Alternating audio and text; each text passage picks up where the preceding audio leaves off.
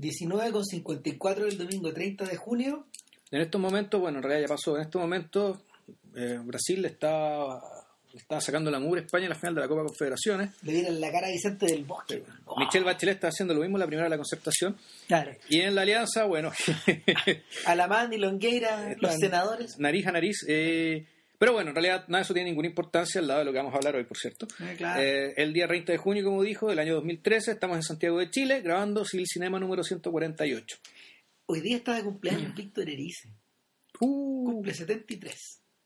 Mira, mira tú. así que feliz cumpleaños. Feliz cumpleaños, Víctor. Si es que no está escuchando, uy, seguro. Eh, O por lo menos hay un montón de gente que le gusta Víctor Erice, para que se acuerden que el señor ya tiene una edad venerable. venerable, sí.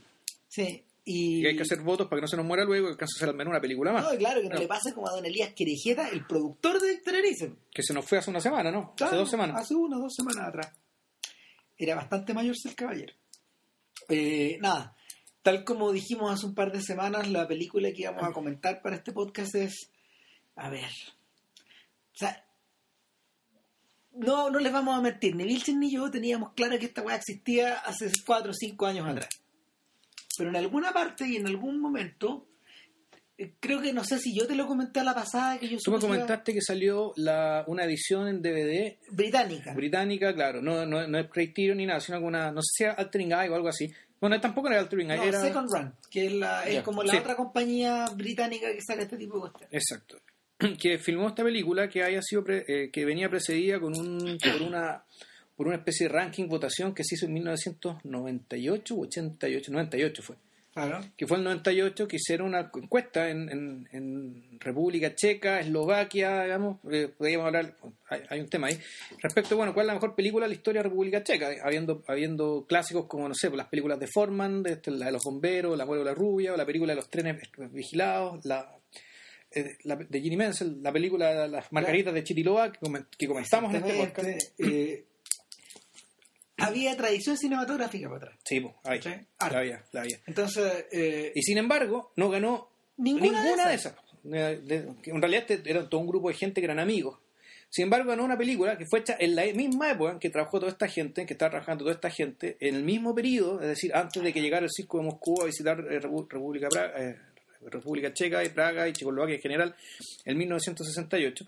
Pero era, era de una película de una persona que era mayor, que era de otra generación y que también aparentemente venía de otra formación, es decir, había estudiado cine en otro lado. Y un señor que se llamaba František Lasil, y, y la película premiada, bueno, es una película que, como comentamos en el podcast anterior, tiene este doble honor de ser considerada la mejor película checa de la historia, al menos en ese ranking, digamos, o título oficial, y también considerada una de las mejores películas sobre el medioevo que se ha hecho en la historia también. Se trata de Marqueta Lazaroa, eh, del año 1967, película en blanco y negro, que está basada en un libro. Está basada en una novela de un señor de apellido Blancura, eh, Blas- Blancura, creo si mal no recuerdo el nombre, y es un señor que perteneció a este grupo de vanguardia al cual mencionamos alguna vez, el grupo de Betzel, Y que era como esta era, era la vanguardia nacional checa que, que existió en los años en los años 20 y 30, que, que- al cual también aludimos cuando eh, hablamos de, de- de las margaritas de Chiriloa. Sí, Ah, porque, a veces- porque el- este- este- este- esta idea de la vanguardia y el absurdo que sé yo ya venía desde, desde entonces. O sea, en República Checa existía esa tradición y este, este- el, el novelista que escribió Marqueta Lazarova eh, pertenecía a este grupo. Ahora, la primera tentación que uno siente al ver a- al, al- al ver Marqueta Lazarova es de, re- es de relacionarla. A mí me pasaron dos cosas. Como Magneto la relacioné al tiro con Andrei Rublev. Claro. Eh, es un eh, año posterior, o casi, casi, es casi simultáneo. Es casi simultáneo porque Sí. cuando cuando Rublev como como Ru- como Rublev tuvo un, una- un rodaje tan enredado, eh, Occidente la empezó a conocer el mismo año que, que estrenaron esta, Ya. al 67. Claro. El punto es que es altamente improbable que alguno de los dos cineastas haya visto la otra película antes Exacto. o mientras rodaban. Eso es lo más interesante, pues, pese a todos sus puntos de contacto en los que ya vamos a entrar. Y segundo, eh, segundo, hay cierta hay cierta disposición que la película tiene en torno a en torno a la dinámica, en torno a la brutalidad, en torno al caos, que, que por un lado te, que por un lado me, me, me hace acordar al, al rojo y al blanco de Miklos Jankso, Ujú. y por otro lado a, a Kusturica. Ya. ¿Cachai? Eh, no siendo tributario de ninguna de estas cosas, pero yo perfectamente me podía imaginar a Kusturica eh, viendo de cabro, en, eh, de estudiante, una película como esta. O varias películas en este estilo, ¿cachai? Sí, a ver, lo- el- el- una de las cosas que, que es realmente impresionante esto es, primero, que para ser una película de época, es una película de época que captura muy bien, digamos, la, la precariedad y, y la desnudez, digamos, que se vivía en el medioevo. Claro, para De, los- de partida, claro, de partida red de un hecho que es muy sintomático, muy simple y que al mismo tiempo muy funcional a la trama de la película y, a- y probablemente a los recursos que se tenían. Que claro, después de haber sido no para el estándar checoslovaco estatal, digamos, de aquel entonces, tal vez no era, no era tan caro, pero eh, pero es el tema de que es una película que se filmó casi completamente en exteriores y en territorio, en territorio salvaje, o sea, en territorio. Hay muy pocos edificios, hay muy poca construcción, hay muy poco espacio que necesita ser intervenido para que simule lo que no es. ese es uno de los grandes puntos de contacto que de hecho tiene, tiene con Rublev y, y, pa- y más atrás tiene con, tiene con estas películas de tú, con Tierra, con, Ya, claro. con Semlia, con ese tipo de películas que, que están concebidas un poco de esa misma forma. En, en Donde en esta- el fondo la gente hay que disfrazarla y punto. Claro, Claro, porque, y- porque, el, porque el, esta fusión como de campo, eh, como de campo y ca- caminos y ciudades está, está perfectamente camuflada. En ese, en ese sentido, fíjate que estos gallos continuaron trabajando de una manera similar en estos sectores, porque para quienes hayan visto eh, una película como, no sé, aquí- quienes hayan visto pedazos quienes quienes hayan visto completa Satan Tango, eh, está trabajada de la misma forma. Está trabajada, está trabajada en, en esta, en esta, en esta misma suerte de conjunción, en una suerte de villorrio que está, es una suerte de villorrio que está anclado entre un camino largo que va de una ciudad a otra. Claro, y el, el tema es, es la es- y, y lo que termina generándose ahí es que es claro que es un lugar, no solo el abandono, que es tan lejos de todo, sino que ni siquiera hay geografía, no hay mapa, no hay referencia, o sea, tú no sabes dónde está No. el norte, dónde está el sur, dónde está el este, no hay... Que era el, En cualquier momento, de cualquier lado viene la sorpresa. que era el truco maestro del el rojo y el, el blanco. Sí, pues. que en el fondo la, la, la- las cantidades de emboscadas, la, la, la- el- el la lluvia de emboscadas que Claro. los ejércitos se hacían unos con otros era incansable porque en realidad eh, la configuración geográfica del terreno te permitía aparecer por cualquier lado. En ese sentido, Ponte tú es distinto a un, a un melodrama como, como la infancia de Iván. Que la infancia de Iván está concebida más como un cuento, Claro, está como un mundo cerrado, de una forma más tradicional. No, y es cierto, y además está el tema de la trinchera, es decir, nosotros estamos acá Ustedes y los están otros allá. están allá. Exacto. Y, y- y ese, y ese es el mundo. Sí. Es un mundo pobre, miserable, violento, lo que se quiera, pero es un mundo muy claramente definido. Acá, en cambio, eh, aquí, claro, esto es la, es la selva, en el fondo es, es, es muy semejante, porque en realidad se ve muy poca agricultura. No, no debe ser muy distinto, no sé, de la vida de los cazadores recolectores, ¿no? de, de- Claro. de antes de que naciera la agricultura. si uno, si uno si uno se fuera a derecho oriente, este, este- esta suerte de territorio es el equivalente de la taiga. Eh, No es, no es particularmente esto, pero, pero la- los modos de vivir equivalen un poco a eso. Y, y de hecho, las primeras imágenes de la película, eh, que son inolvidables, Sí. de hecho, es una jauría de lobos que está cruzando este terreno nevado, eh, en- como en cámara lenta, ponte tú, eso me hizo acordar al tiro a Assemblia, ya, a este comienzo de los caballos, de los caballos de- desbocados de, de, Ovchen- de Ovchenko. de Dovchenko, claro. Y eh, está eso, ponte tú, está, está esta, está, está la imagen de un halcón Sí. que está entre medio de unos árboles y el halcón pareciera con las alas abiertas, en disposición a volar, luego, luego las, luego las repliega y la cámara se abre un poco más y tú ves que hay una figura humana ahí, escondida. Claro, bueno, y también está el tema de que, eh, de que muchas veces la imagen está ensuciada por el bosque, por las ramas de los árboles. Es decir, porque esto, esto de que no, de que nada es muy claro, vamos, todo está mediado por, vamos, una, una, todo está mediado por un entorno que, te- que está hecho para confundirte. Claro, y, y, la, y la sensación de confusión aumenta eh, porque Bashir eh, y su equipo diseñaron para la película eh, una, una recreación de época que además incluye, y esto, esto sí que esto sí que da como para discusión larga, incluye eh, elementos que no parecen, que no parecen de época, lo digo como así como entre comillas, Ya. aquí voy. Eh, toda la truculencia, toda la truculencia de filmar, de filmar películas ambientadas en tiempos, en tiempos remotos, eh, remite, remite en general eh, y en las distintas décadas a las, a, a la- a las imaginerías, por ejemplo, que sean predominantes. Eh, ¿A qué me refiero?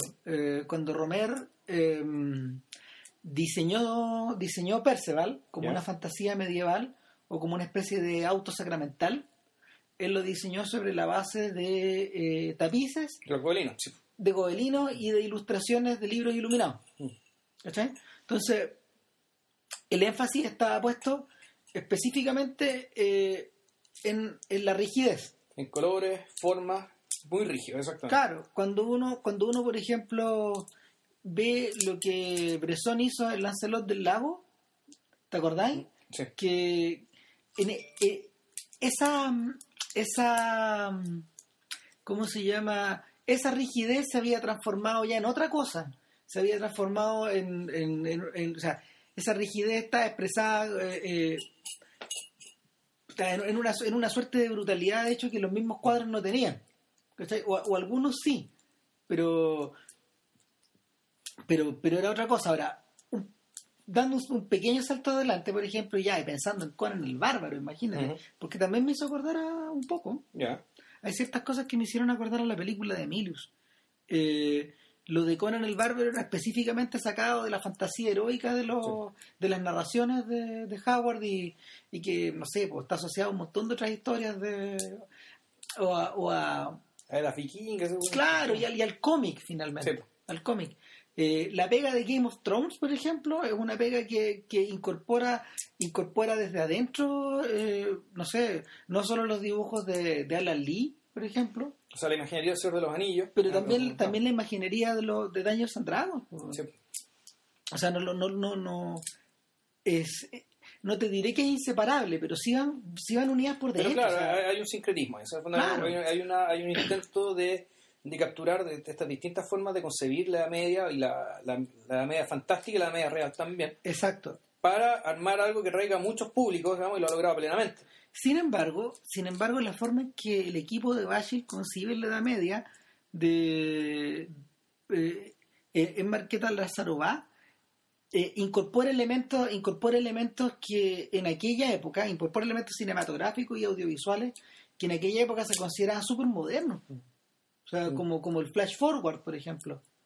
O, o el uso de las cámaras, o, o sea, el, el- el uso de el, el uso de el 235 Sí. que es un que es un formato es un formato súper es un formato súper eh, súper rectangular súper rectangular súper horizontal eh, que obviamente no es no es no- no- uno no lo ve pictóricamente en, No. la- en los filmes del medioevo eh, no es tan común salvo en Excalibur ponte tú Claro, el fondo es un género que en, re- en realidad, no sé si fue hecho para, pero nació para el 4x3 pensando, no, no, me refiero al revés, que el, el- perdón, más que el género, el, el, dos- el 235.1, como la Ah. pantalla ancha en rigor, nació para el western.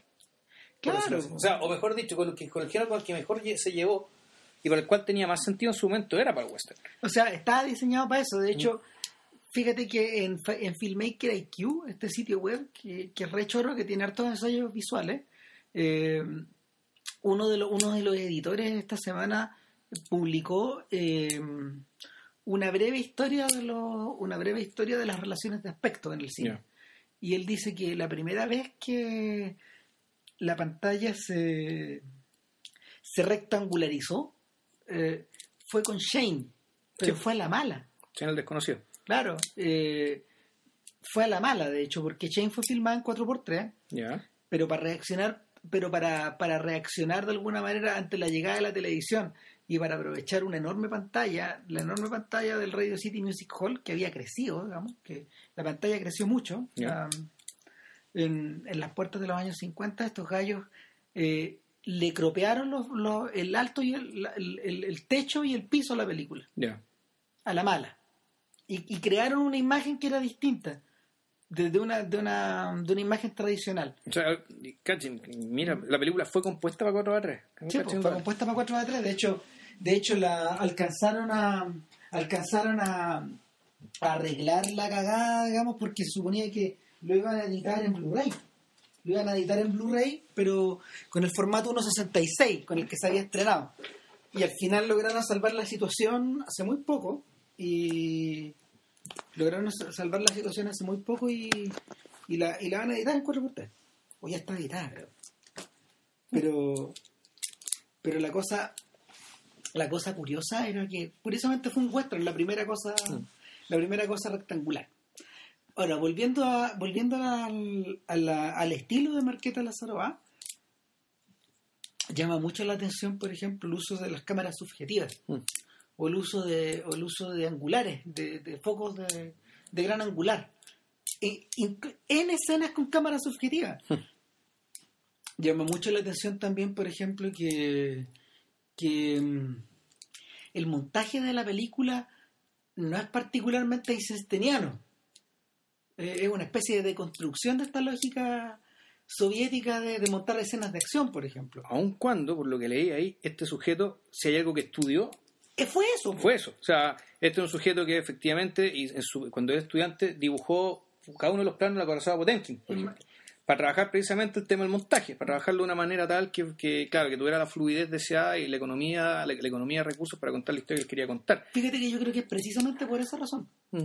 Por esa razón, porque en el fondo, en el fondo la, de alguna manera, de alguna manera, Marqueta la Sorbada es una especie de respuesta a, a Nevsky. Hmm.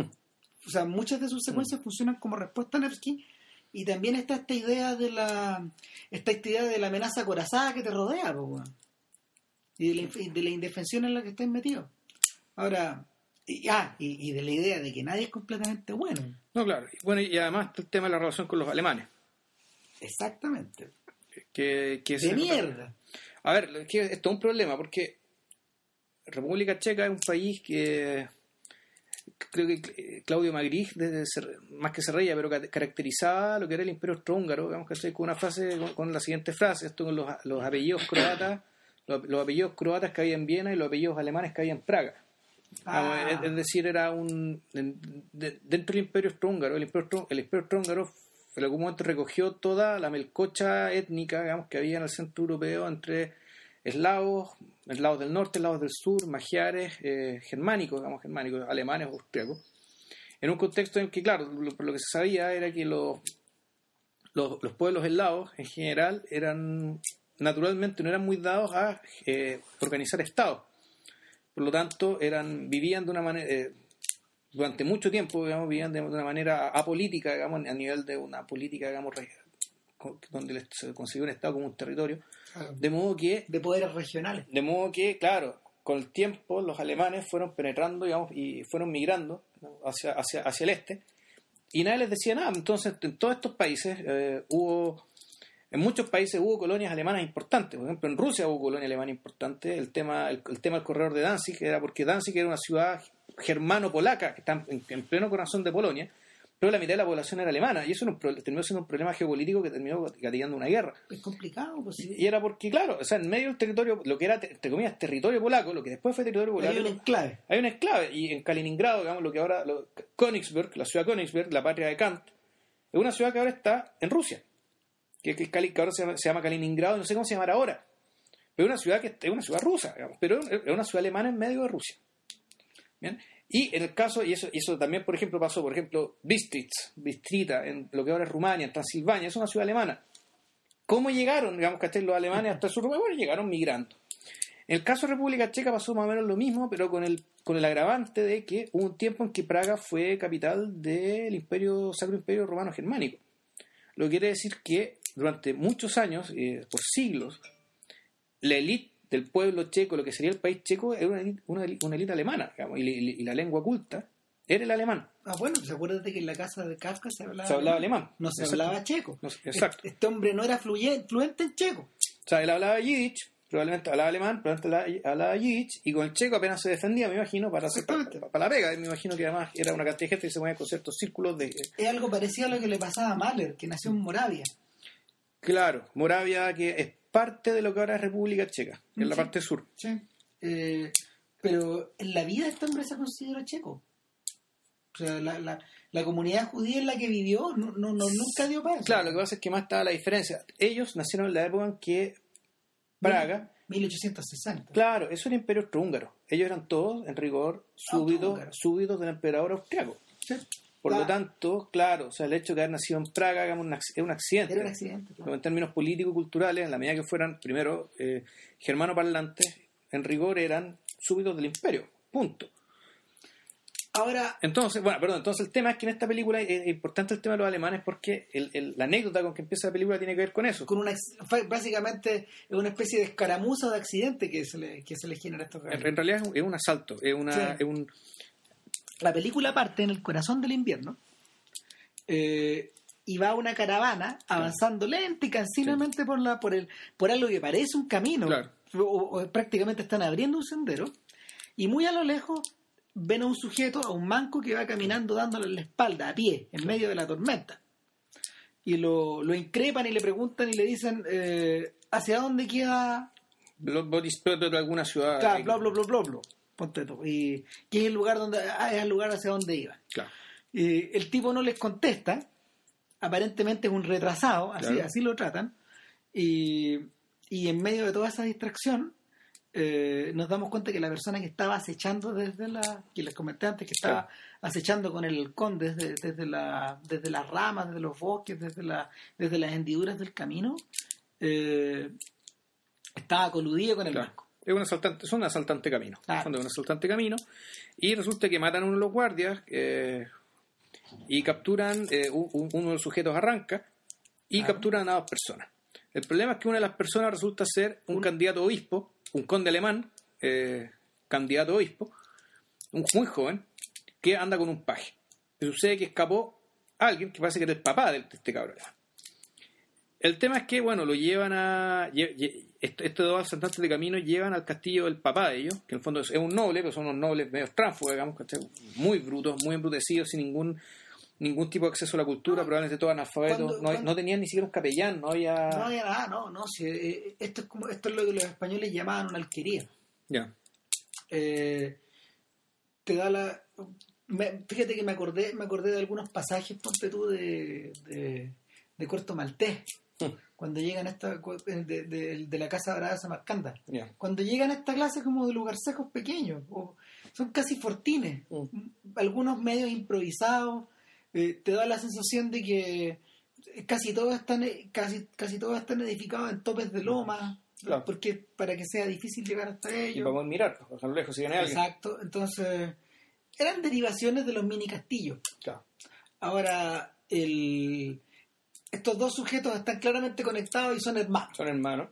Y llegan al, al castillo del, del padre, del cual se dice que es un sujeto que tiene ocho hijos. Claro.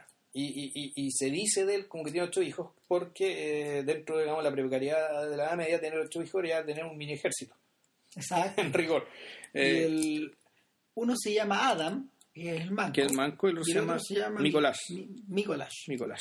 Claro. No es Nicolás ni Miguel, es una cuestión medio entre medio, es Nicolás. Nicolás. Nicolás. Y el padre es el chivo.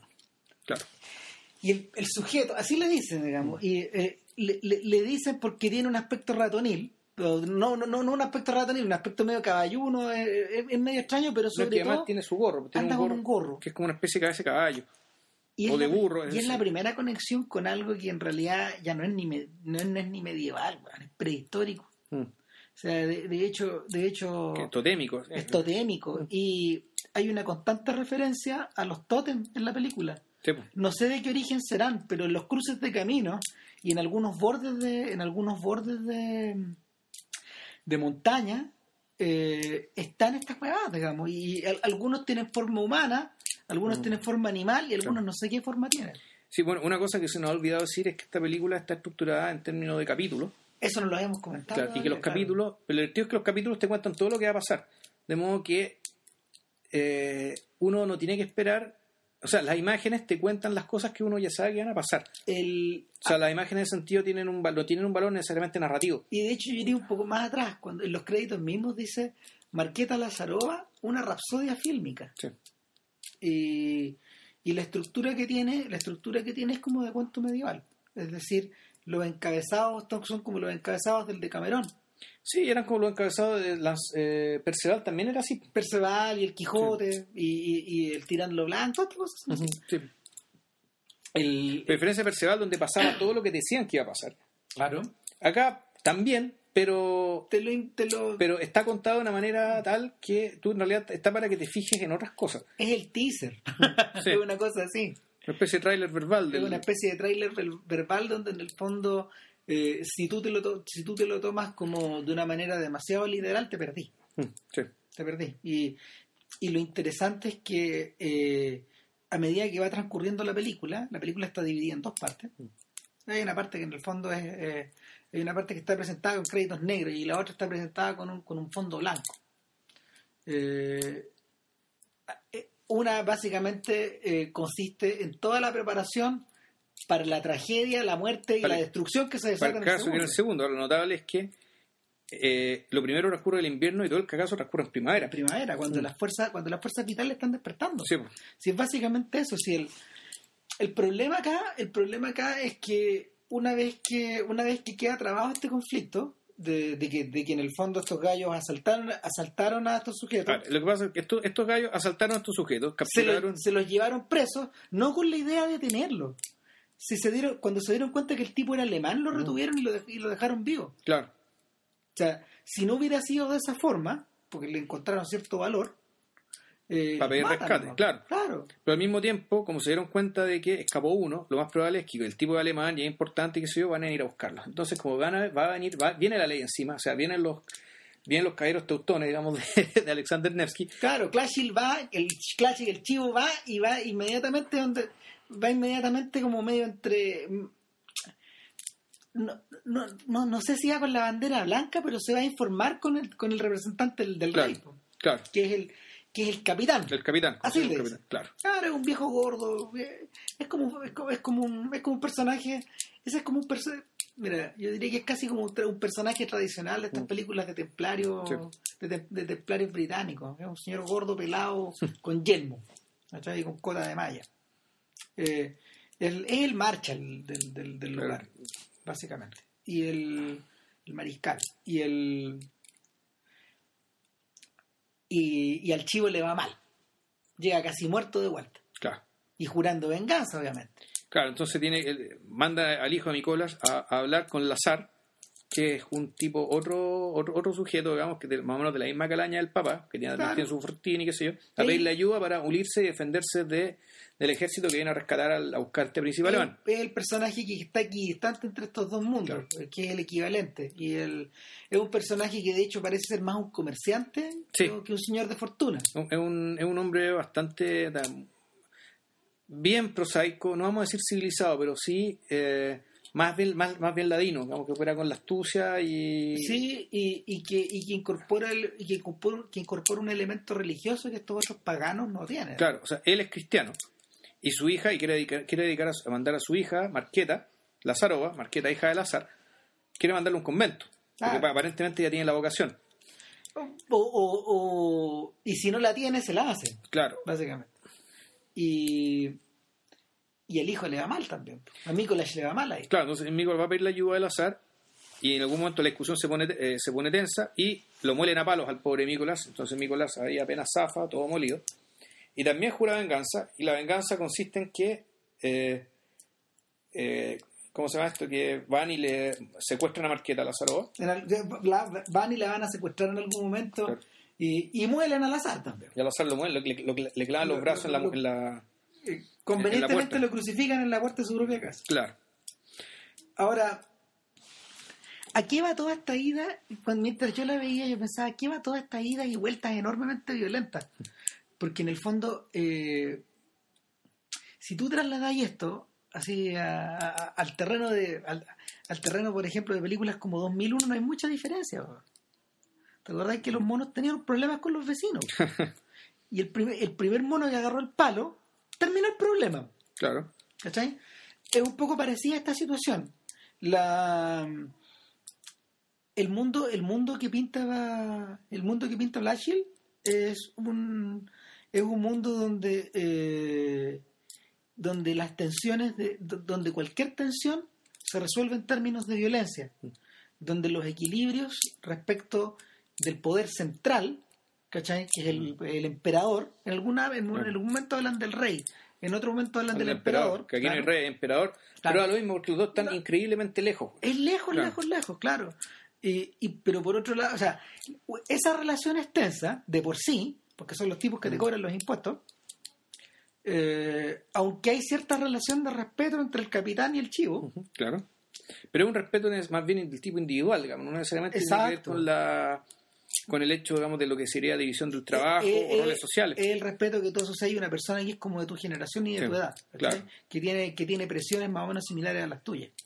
y que además, puta, igual de bruto, igual de violento, igual de diestro, igual de capaz de matarte, digamos. Pero lo más bruto de la situación es que también, también hay una permanente tensión eh, justo con la persona que debiera ayudarte más que es tu vecino. Mm.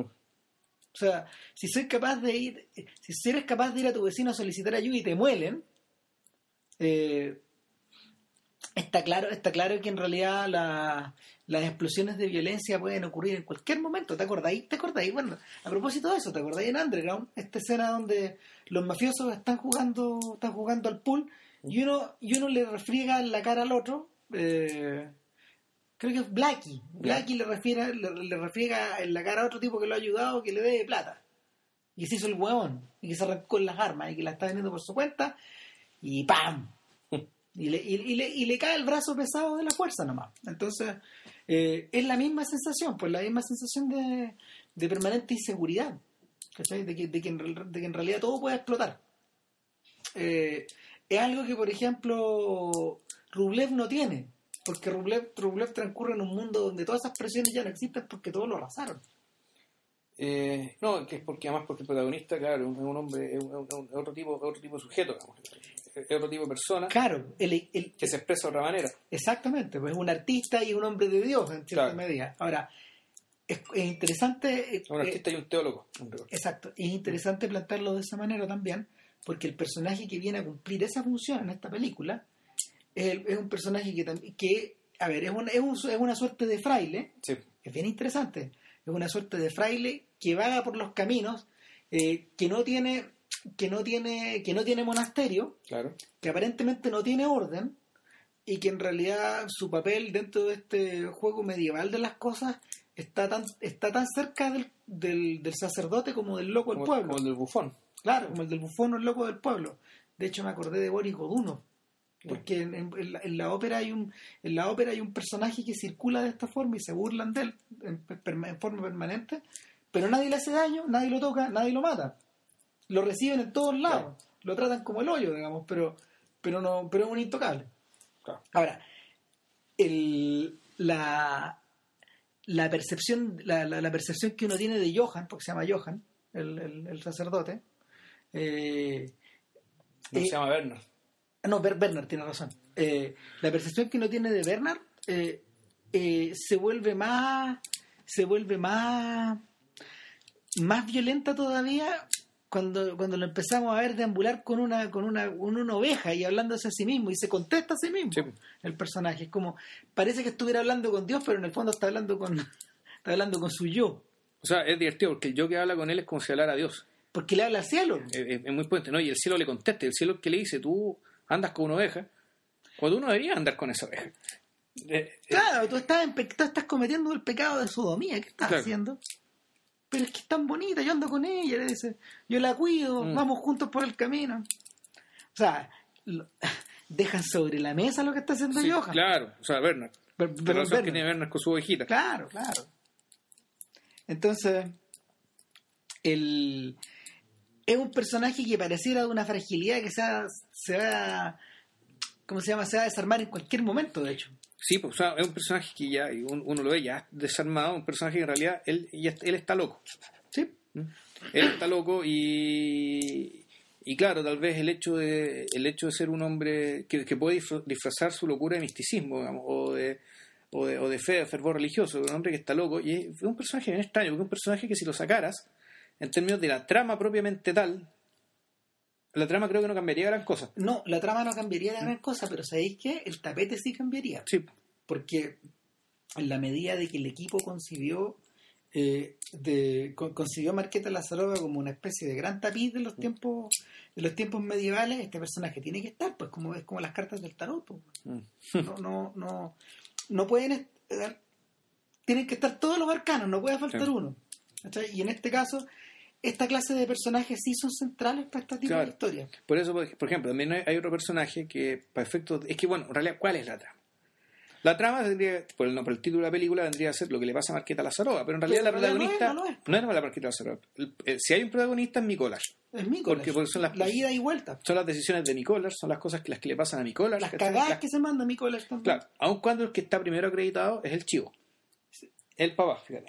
Pero yo creo yo creo que también es por eh, yo creo que también Es por el peso del actor, no Por- sé. claro, probablemente, probablemente sí. pues. Y además, además en, en realidad eh, los roles que los roles que demandan los roles que demandan como se llama más profundidad dramática no son justamente los de los jóvenes. Está, ah, hay- de hecho, de, Que de hecho, hecho Nicolás es el protagonista, pero habla poco. pero hay, yo creo que lo conté, puede haber pasado perfectamente una hora de película sin que Nicolás saliera la boca. Sí, pues, bueno, de hecho, de hecho paso, en realidad no voy a hacer un comentario que, que mejor, mejor hacerlo después, pero el- la complejidad, la complejidad que la película va tejiendo en torno a ella es media similar a la de la de Rublev, en esa misma medida.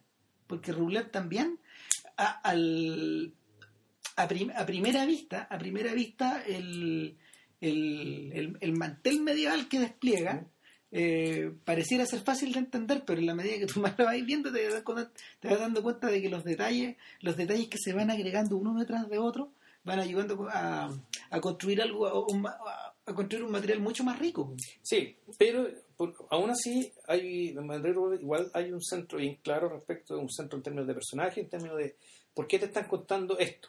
Claro. Siempre hay un propósito que tiene que ver con el seguimiento de la psiquis de una persona, de este teólogo, de este artista y teólogo que al mismo tiempo que le toca vivir en un momento, en un momento también, un momento muy brutal, que entra en absoluta contradicción con su forma de básicamente con su fe y su concepción de la humanidad del hombre, digamos. Claro. que, que termina siendo negado por las cosas que Eh, le pasan y a, a lo cual tiene que sobreponerse. El conflicto es particularmente occidental. Claro.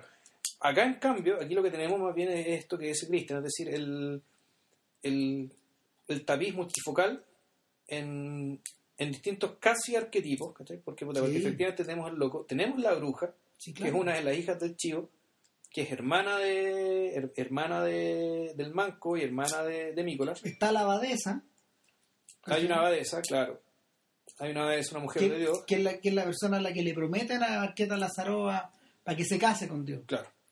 Eh, están, están, los, est- están los señores de la guerra, ¿cachai? Claro. Por otro lado está, está ¿cómo se llama? Está el inocente, que es el monje, digamos, que el, el- este Sí. cabro que, que, este- que este cabro que secuestra. Sí. Eh, hay, una, hay una buena cantidad de sirvientes que están como ocultos por detrás, que, que algunos cumplen el rol de escudero, algunos cumplen el, el- algunos cumplen el rol, ¿cómo se llama?, de, de sargento, ¿cachai?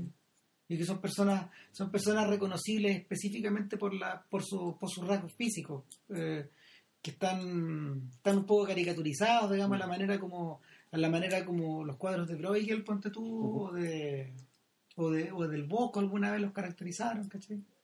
Eh, y eh, en último término está la pareja de hermanos que retrata a, a dos tipos de campeones que son como distintos. O sea, Adam, por un lado, es un sujeto que en uno de las en uno de los apartes y subtramas de la película es sorprendido es sorprendido acostado con su hermana Claro. y por este pecado capital el chico llega y lo, le corta un Le brazo corta un brazo. porque es la única manera de sanar su espíritu porque, si, porque sin esta prueba de Dios él se salva puta va a salvar a su hermana Claro. cacha el nivel. O sea, y, y por esta misma razón ese cabro, ese cabro se ha, ha hecho de la astucia su principal arma. Claro. La astucia y la moralidad. Porque, claro, si bien Nicolás tiene también, eh, eh, si- si Ni- Nicolás es un tipo que también comete brutalidades, asesinatos, ¿cachai? De hecho, él viola a Marqueta Lazaro en algún momento de la película. Sí. Pero es un tipo que, eh, pero que él tiene cierta noción de la moral de todas maneras, digamos, y que, que también lo lleva a tomar, a, a- a tomar decisiones súper extremas que su hermano no habría tomado. No. porque su, su otro, su otro hermano en realidad eh, su otro hermano en realidad es una es una criatura de la es una, es una criatura como de las estaciones Eh, hay, hay cierto grado de animalidad también ahí Sí. Eh, la película de hecho hace de su principal defecto moderno eh, una virtud que es la es el sonido post sincronizado Sí. esta es una película que fue grabada sin sonido, sin sonido ambiente, fue grabada a la antigua. O sea, el diseño de su imagen es tremendamente sofisticado, pero, pero el diseño de audio es bien anticuado en ese Sí. sentido. Y, pero en este caso opera en favor de eso porque los personajes de verdad hablan muy poco.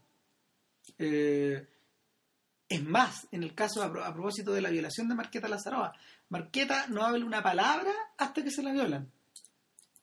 Es muy raro. O sea, en el fondo era virgen, era virgen de cuerpo y de, de- de cuerpo totalmente, digamos, era virgen de su boca. No, creo que ha dicho algo cuando la Pero- primera vez que aparece. Pero balbucea, Sí. No, no, no, no dice, en el fondo no dice nada. Ella empieza a tener líneas de diálogo, a tomar decisiones, a oponerse a los otros, a convertirse en un ser social, a, a, a- a dar la impresión de que en realidad es más que una estampita que está colgada, eh, más que la reina de la casa, digamos. Eh, una vez que una vez que se convierte en la mujer de Nicolás ahí adquiere identidad y y la, la, la- la película le ayuda en la medida de que en realidad los diálogos son súper pocos. En ese sentido yo fíjate que pensaba pensaba se me ocurrían dos cosas. Pensaba que eso por un lado eh, eso, eso por un lado no estaba solo puesto porque sí, sino que de alguna manera, de alguna manera trataba de reflejar, no, no sé si trataba de reflejar tiempos más violentos o una sociedad y en donde, eh, eh, en donde la, en donde las sutilezas de la argumentación no tenían mucho lugar. Y por otro lado, lo que el, las numerosas tomas, las numerosas tomas del bosque, donde, donde eh, constantemente tú ves que hay personajes que están noteando eh, entre medio de arbustos o, o por los bordes de los árboles o semi ocultos eh, te da esa sensación de que ellos en el fondo merodean el bosque de la misma manera que los lobos merodean el bosque y que están permanentemente moviéndose y amenazándote ellos, ellos amenazan al resto de la misma forma hay una suerte como de hay una suerte de dilación entre la conducta de los animales de las bestias del Mm. bosque y ellos mismos que también son otra clase de bestias del bosque Sí, pues, no, están. Efectivamente, están no, casi. no es que estén animalizados, es que, es que vienen así, desde, puta, desde tiempos Desde inmemoriales. Cromañón, pues, desde Claro. desde antes. Claro, entonces eh, tú te empezás a preguntar dónde están las esferas de humanidad, A- al punto que al punto que el, el- el- el joven obispo, el joven obispo incluso a él no le eh, a él ni siquiera le cuesta entrar en, en esa en esta misma en esta misma mudez, po. Es que en ese sentido, a ver, es que, a ver, la. porque, porque de hecho él no entiende el idioma, po. Claro, pero al mismo tiempo, el, la, la historia de amor que se producen entre el obispo y la bruja, y entre Marqueta, Lazaroa y, y, y Nicolás, vendrían a ser, ya, aquí tenemos algo parecido a humanidad. claro, O sea, relaciones humanas, medidas por algún nivel de gratuidad, de afecto real. Porque la relación que tenía, por ejemplo, el chivo con su esposa ah, sí, era, rara, era rara. Eran marido y mujer.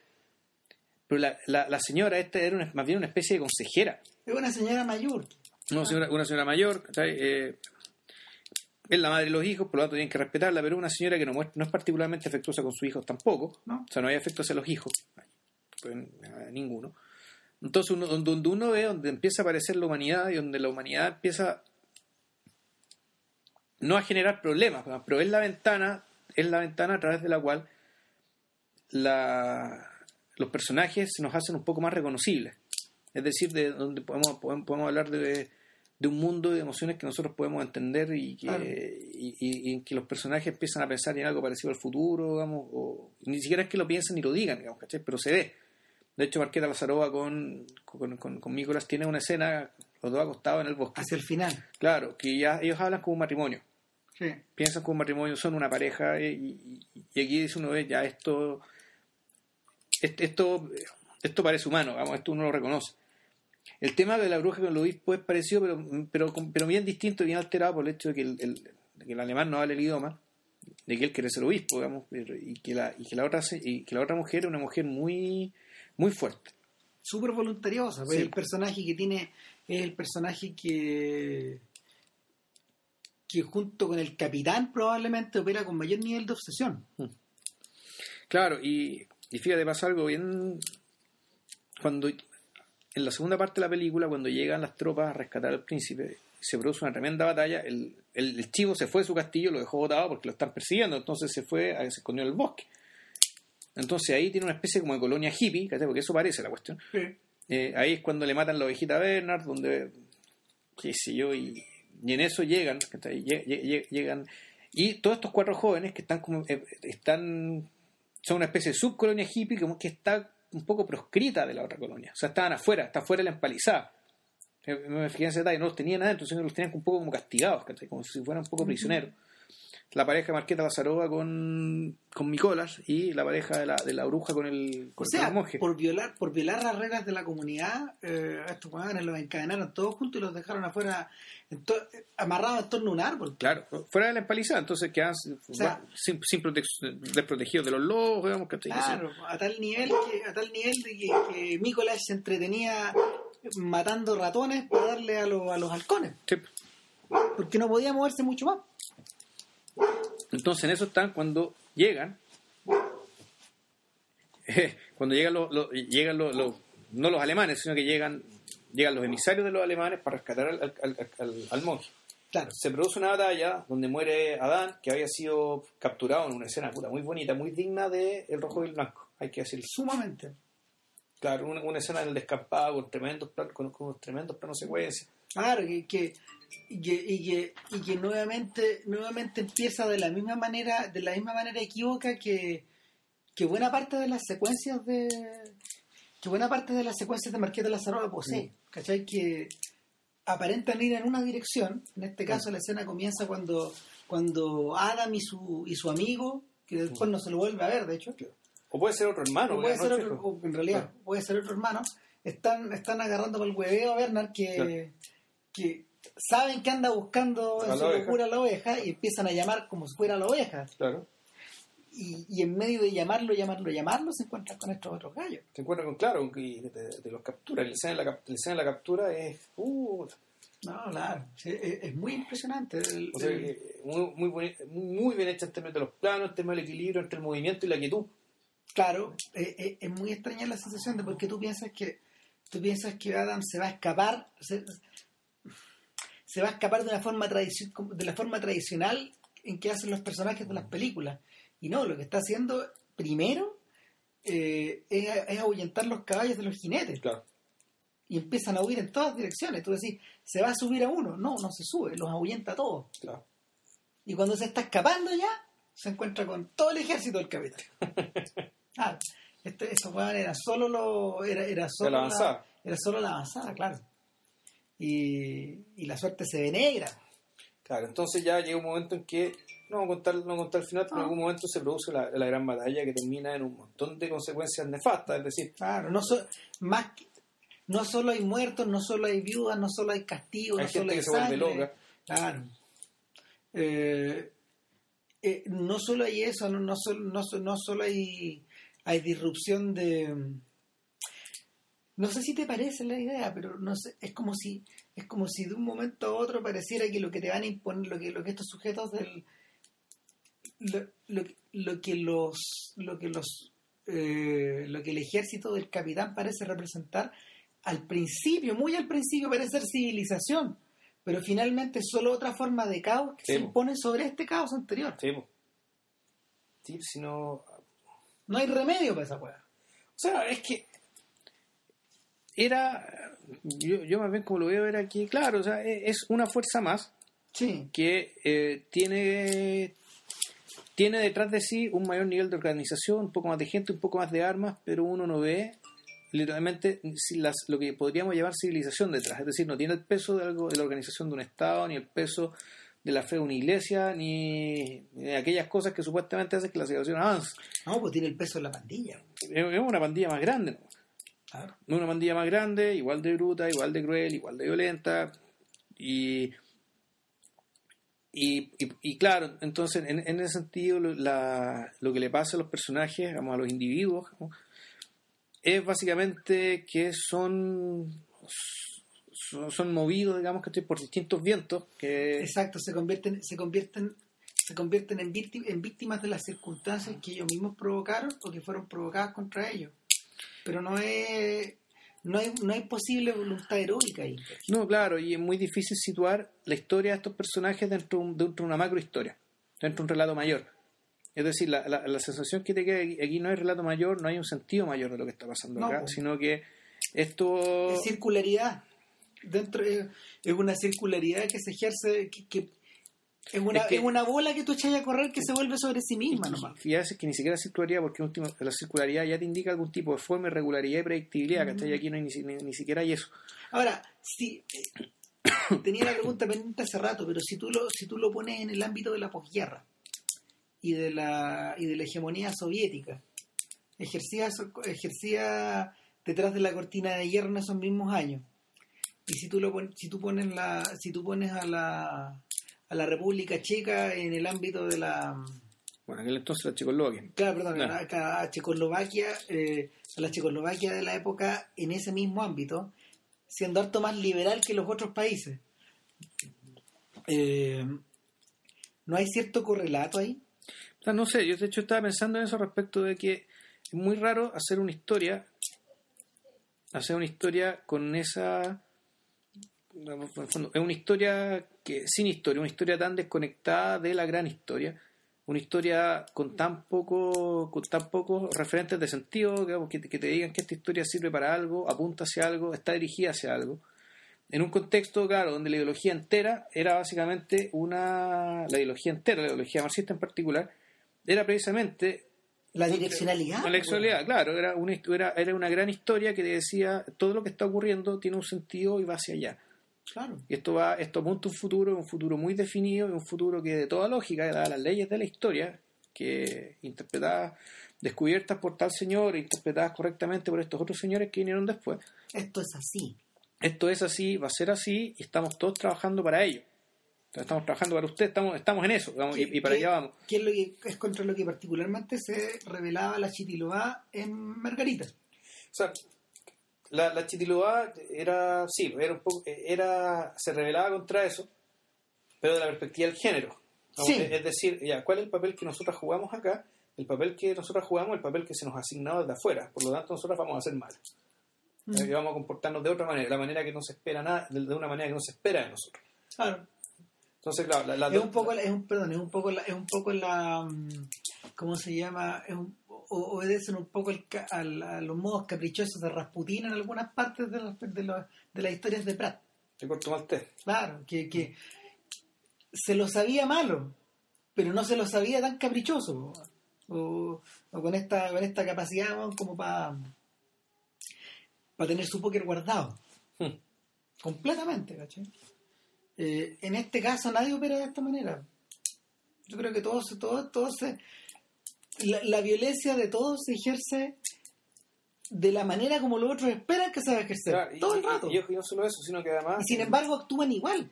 Sí, y, y lo Igual otro que llamativo es que el, claro, cuando, hablamos, cuando hablamos de Muchet nos, nos encontramos con esta categoría del personaje redimible, de, de- de- de aquellas personas las cuales no pueden no pueden ser objeto de, no pueden ser subidas a ningún relato, historia, ideología, digamos, que los haga, entre comillas, mejor, o que los salve, o que los redima, o que, los o que los moldee. Y, y viendo esta película da la impresión de que en realidad todo el mundo parece así. Todo el mundo parece absolutamente inmune eh, a, a- a ninguna forma de, de, de redención o de progreso. exactamente Incluso, Ni- incluso al relato religioso. no, Que- es, es más, es más profundo, ni siquiera no, no podí- este es un mundo donde no podéis fidelizar a nadie, donde no, donde la, donde la, donde incluso las autoridades paternas y maternas están permanentemente en cuestión. O sea, eh, eh, claro, y ojo, que no es que no es que sean cuestionadas por los propios hijos, sino, No. que, sino que es gente que tú decís, eh, ¿Quiénes son estos hueones? o sea, ¿qué, qué tipo, claro, qué tipo, qué, ¿Qué- qué pueden enseñarle a su ¿Qué hijo? tipo ¿Qué de padre es este? ¿Qué, qué, qué pueden transmitir? ¿Qué afecto entregan? O sea, eh, en realidad los, los verdaderos afectos, que claro, aparecen puntualmente, duran muy poco, duran realmente muy poco. Y no sé si podríamos llamar de verdadero efecto el que tiene este sujeto por la ovejita. Que digamos que el único animal que, no es tratado como un animal. Y ojo, que, ojo que en la, en la en el apartado escrito previo, en el teaser de, ese episodio hablan del Cordero de Dios. Claro. Y, finalmente es muy, es muy curioso porque ese Cordero es el único símbolo eh, abiertamente religioso en la película, me refiero de, de, iconografía. Claro. Porque el Cristo que está... Eh, el Cristo que está en el convento es un tótem. Sí, es un, es un Cristo hecho de una rusticidad tremenda que y, esa rusticidad hace todavía más dramática, más tétrica, digamos, que el tormento, el tormento de la crucifixión, porque mucha gente se olvida que la crucifixión fue un tormento. Claro, y hay, y hay otro crucifijo, ponte tú, que está en la casa de, del azar, ¿Ya? que que bueno no solo prefigura la, la, crucifixión de él sino que al mismo tiempo parece una rama de árbol. Está contorneado como si fuera una rama de un árbol.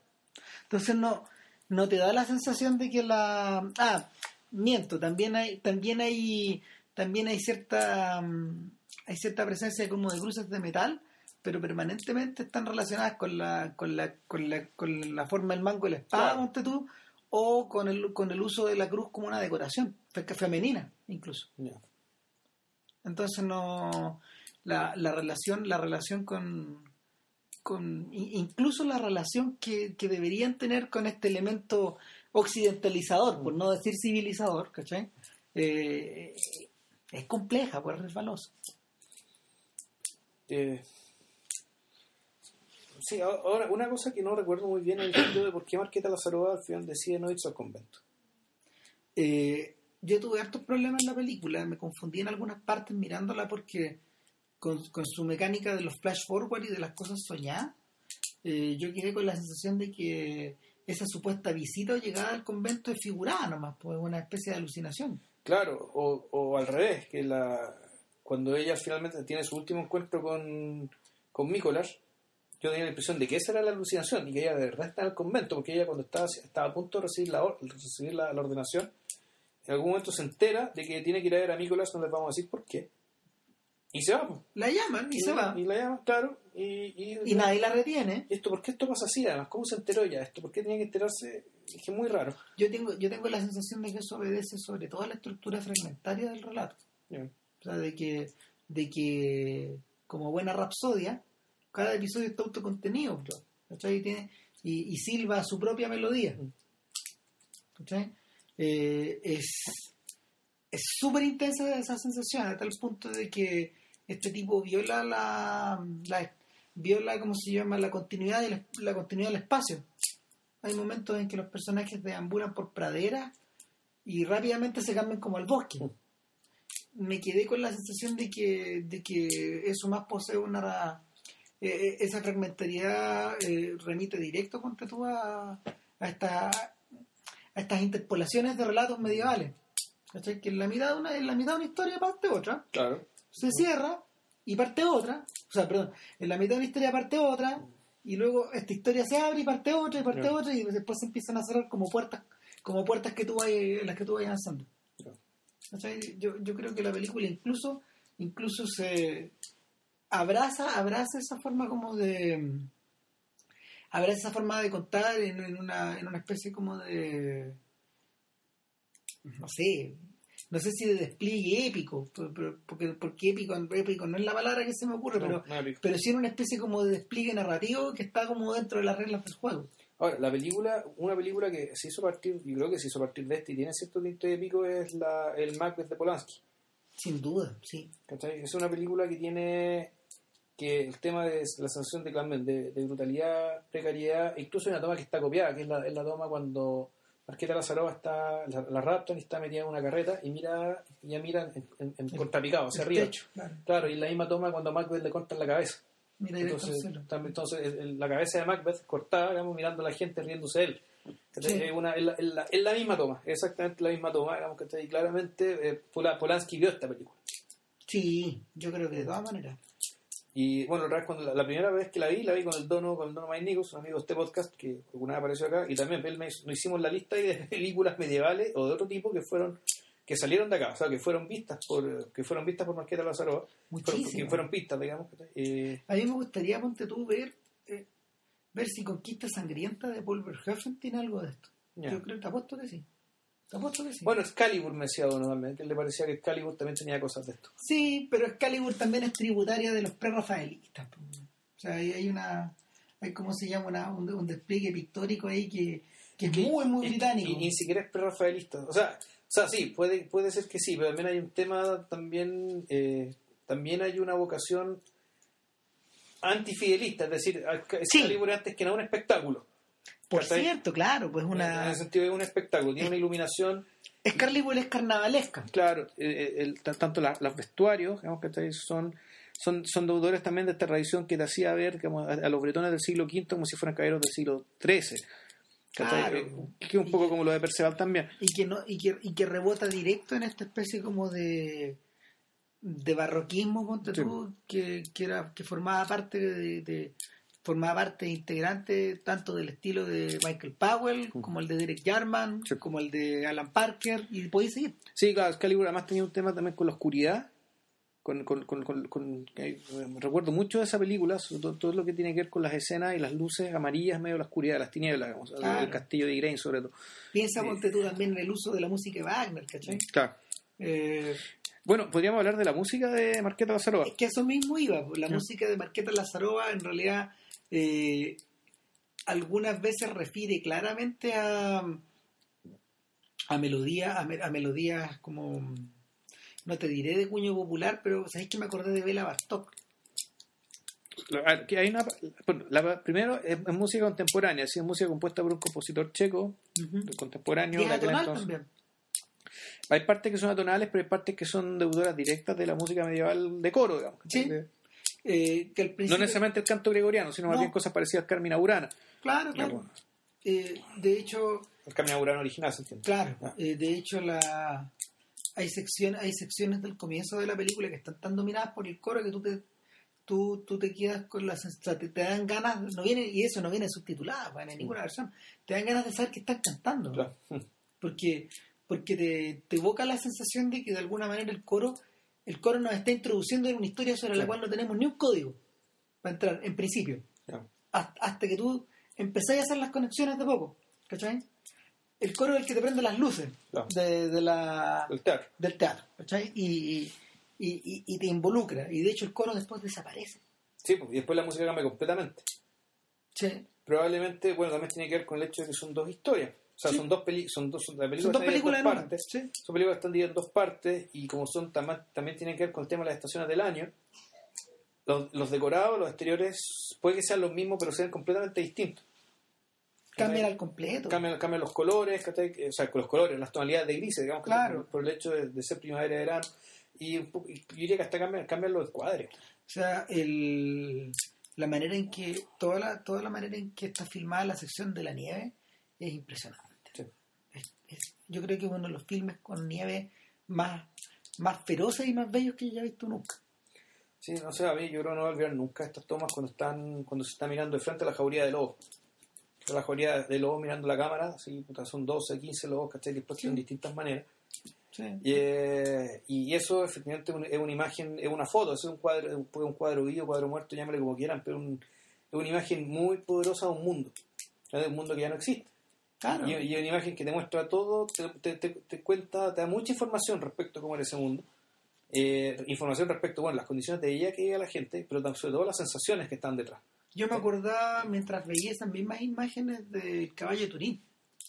Ya. Que el caballo de Turín, eh, pese a que está ambientado en el siglo XIX, y para. y para. mm, de Belatar, por, no, por si acaso, si, si no les sonaba el nombre de la película. eh, en el caballo de, de Turín, eh, un aspecto de la película tenía que ver con, con el con el dejarnos al descubierto el, el tipo de vida que llevaba aquella gente sobre la cual hablaba Marx, por ejemplo. Claro.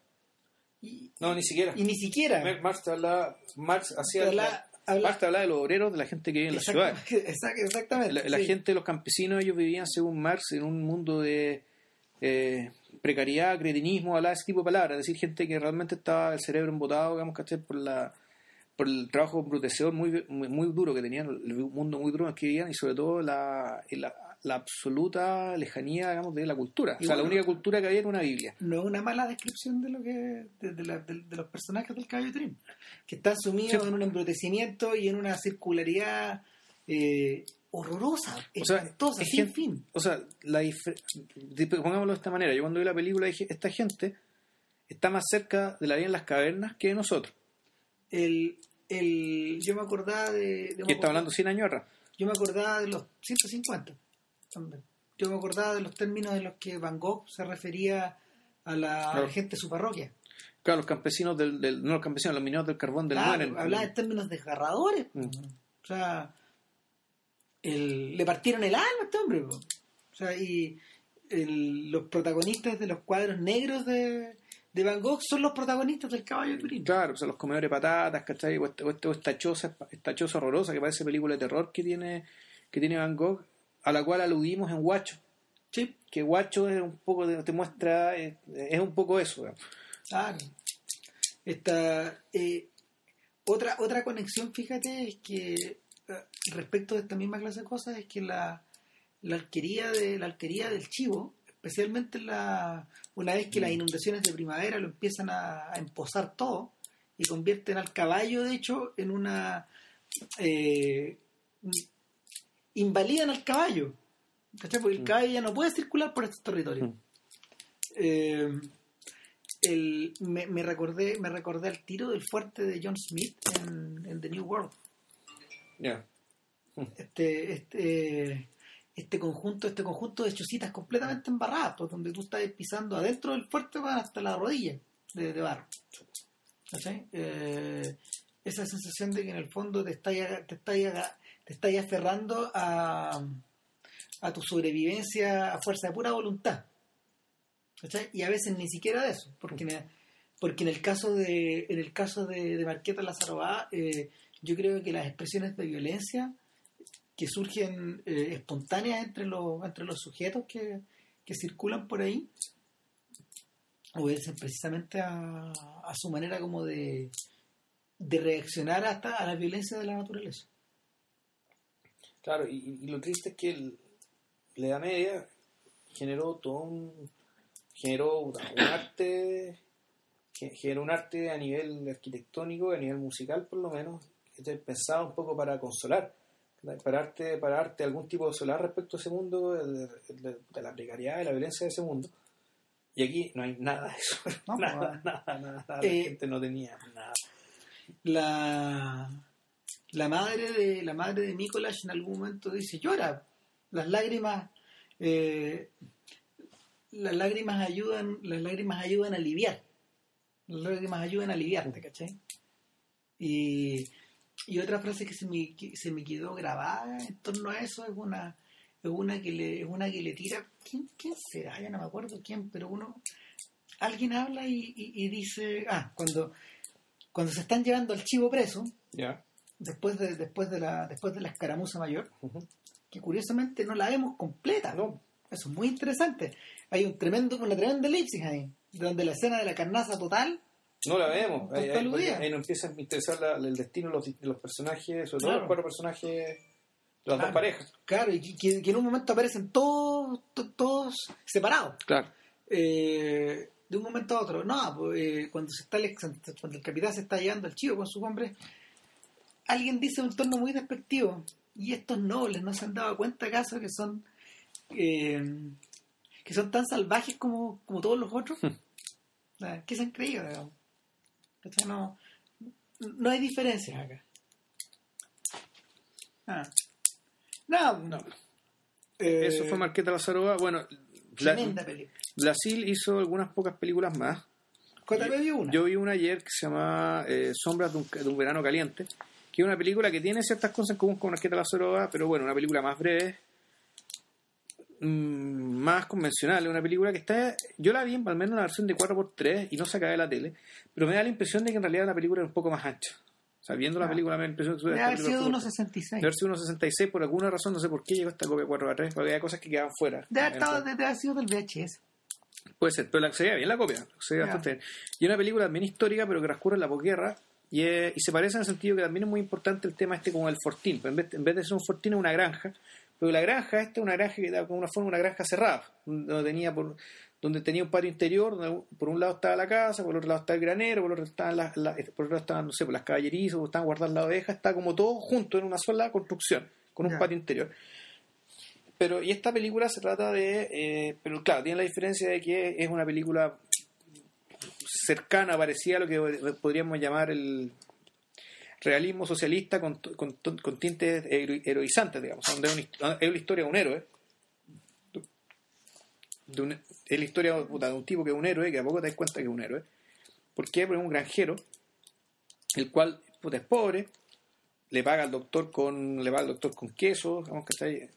Él vende, el, el granjero, él trasquila ovejas, vende lana, cultiva cosas.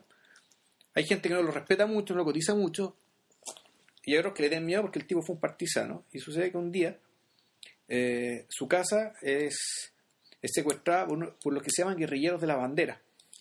Así lo traducen en inglés. No, inve- no, no alcancé a investigar bien qué quiere decir eso. Pero hay gente que habla alemán, era gente del ejército alemán, que esto ya está en 1947, gente que perdió la guerra, pero que no, no volvió a Alemania. O una de dos, no volvió a Alemania porque no pudieron volver y están fugitivos, o, y aquí está lo más triste de todo, en realidad esta gente era gente de los sudetes, es decir, es gente alemana, pero que vive en territorio checo. Por lo tanto, no tiene Ah. dónde volver. Entonces, gente que no tiene nada. La gente que lo perdió, realmente lo perdió todo. y- Como y- los rusos blancos en Alemania, en la Alemania de los 20. Claro, pero solo que este, este, este- este tipo está en su propio ex país, ¿cachai? Pero claro, como hablaban alemán, no hablaban checo, eran, pues, se hicieron, cuando empezó la guerra, hicieron parte del ejército nazi. Fueron- del ejército de la Wehrmacht, al menos.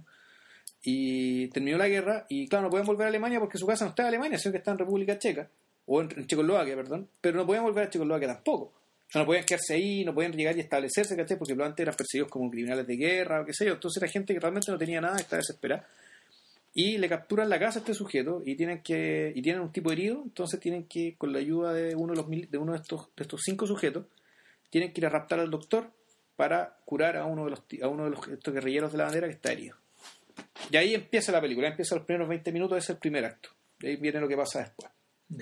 Entonces es una película que sí, es, es- es bien buena, una, una, pero una película más convencional en términos de que se habla más, es más importante lo que se dice. Eh, está muy clara la idea de que hay un héroe acá, que hay un, hay un ser puta, heroico, virtuoso, con todas las virtudes posibles, que tiene, que tiene una familia, qué sé yo, y hace lo que tiene que hacer, digamos, a su manera. Pero también tiene de- detalles, detalles visuales muy, muy bonitos, partiendo por los créditos, donde lo que te muestran, ¿cachai? A- así como en el principio de la película era la nieve, era el blanco, aquí eran los techos. Era como en láminas de madera, era un techo, entonces techos para allá. Era como todo lleno de techos. digamos, y es- ese, eso eran los créditos y el tema también de la también tiene en común la importancia de las estaciones. Eh, Uno era el invierno, aquí el verano. La importancia del calor, la importancia de los colores, la importancia de el, calor genera después genera problemas, genera problemas con los con, est- con estos alemanes que están ahí. Y pero claro, está una película que se nota, a diferencia de Marqueta Lazarova, que está hecha con un molde, está hecha para algo. Está hecha para algo que tiene que ver con básicamente exaltar cierto, tipo- cierto tipo de personas, cierto tipo de personajes. Es digamos. como lo que le pasaba a Vaya cuando tuvo que ser dirigent, el director, Ya. después de haber hecho estos clásicos de los 50 y los 60. O sea, en la, en la Polonia de Jaruzelski las reglas del juego eran otras. Aunque tuviera ya a John Gilwood en el papel principal. Aunque sea verdad, claro. Claro. Sí. Claro, entonces aquí es una buena película, es una buena película, tiene, bueno, está, está bien escrita, está bien actuada, todo lo que se quiera, pero claro, no, no tiene ni con mucho, ni, ni, la, ni, ni la ambición, ni, ni el interés, ni la libertad que tenía Marqueta Lazarova.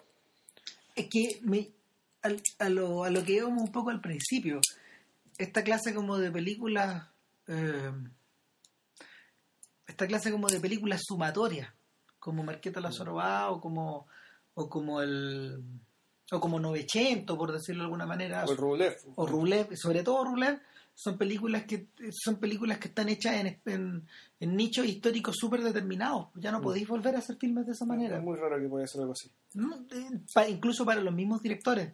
La, solo comparen, por ejemplo, eh, el esfuerzo el esfuerzo desplegado por Bertolucci y las intenciones desplegadas por Bertolucci en Novecento, con un buque que- con un buque que se le estaba hundiendo, de hecho, con un, con un rodaje que duró un año, 300, 370 días, una cosa así, espantosa, Una locura. sin parar, claro.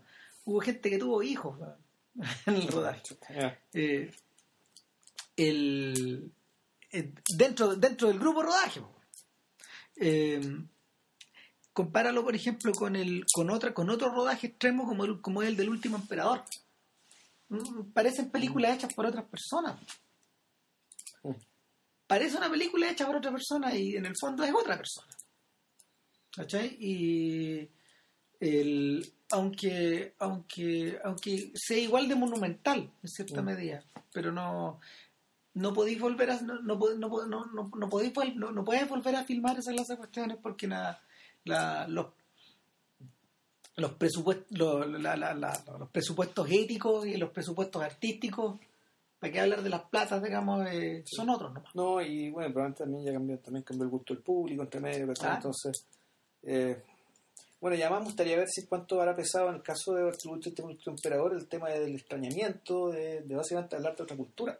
sí hablar de algo de lo que tú puedes, puedes haber leído mucho, puedes haber estudiado mucho, pero eso no reemplaza, no, jamás te va a ser equivalente el conocimiento que tienes tú de tu propio país, la historia de tu propio país. Entonces, pero bueno, Bueno, de hecho, de hecho esa es una de las una era, era de, de- a ver, de hecho Claro. ese es uno de los motivos principales por los que, por ejemplo, Belatar nunca quiso volver a meterse con algo como Satan Tango nunca más, ni siquiera haciendo tele, ¿no? Porque porque yo creo que él mismo siente que está cerrando un capítulo ahí. Esa, esa manera como de mirar las cosas o esa manera como de, de contemplar. Es un poco parecido también al ejercicio del caballo de Turín, donde el tipo dice que en realidad ya no va a hacer más películas. Sea, aquí ya se apaga la luz nomás, literalmente. y otra cosa. Eso. Nada, pues, eh, Vean la película, Ramírez la pudo bajar, eh, que está disponible. con subtítulos en español. De hecho, los subtítulos en español están mejores que los subtítulos en inglés. Ya, sí, pero los subtítulos en inglés eh, están bien duros. Estaban bien duros, están duros, bien ¿no? malos, como que se corrían hacia adelante. y- O sea, los subtítulos en inglés, en mi, el, el second run, ¿cachai? No, no estaban bien duros. O sea, me, me dificultó harto la comprensión y lamentablemente no sé checo, así que tuve que defenderme con eso. Y Para la próxima semana, una trilogía. trilogía, bueno, o sea, a ver si alcanzamos a ver las tres. Eso, pues, ojalá. Eh, Ojalá, la idea es ver las, los, los dramas Los filmes dramáticos de Jacques de, Demy de Jacques Demy, los no musicales. O sea, serían Lola, Le Veille des Anges y, y, y Model Shop. Shop. Claro, que, que es como una secuela de Lola y que es en inglés. Claro, que transcurre en son- Estados Unidos. Claro, son la. Para que quede más claro en el fondo, nosotros le estamos haciendo la finta a los paraguas de Cherburgo A la, a la, a la, a la dama de Roquefort. y a Pedán. y a a Piel de Asno, a claro. Piel de Asno. A a Así que en el fondo son, la, son las tres, los tres filmes clásicos de, de Demi y que son los más conocidos en realidad. Claro. Sí, Entonces nosotros vamos a hablar de las otras películas, de los dramas. claro, del otro Demi. Eso, pues. Ya, pues nos vemos. Que estén bien. Chau. Cuídense. Chao, chao.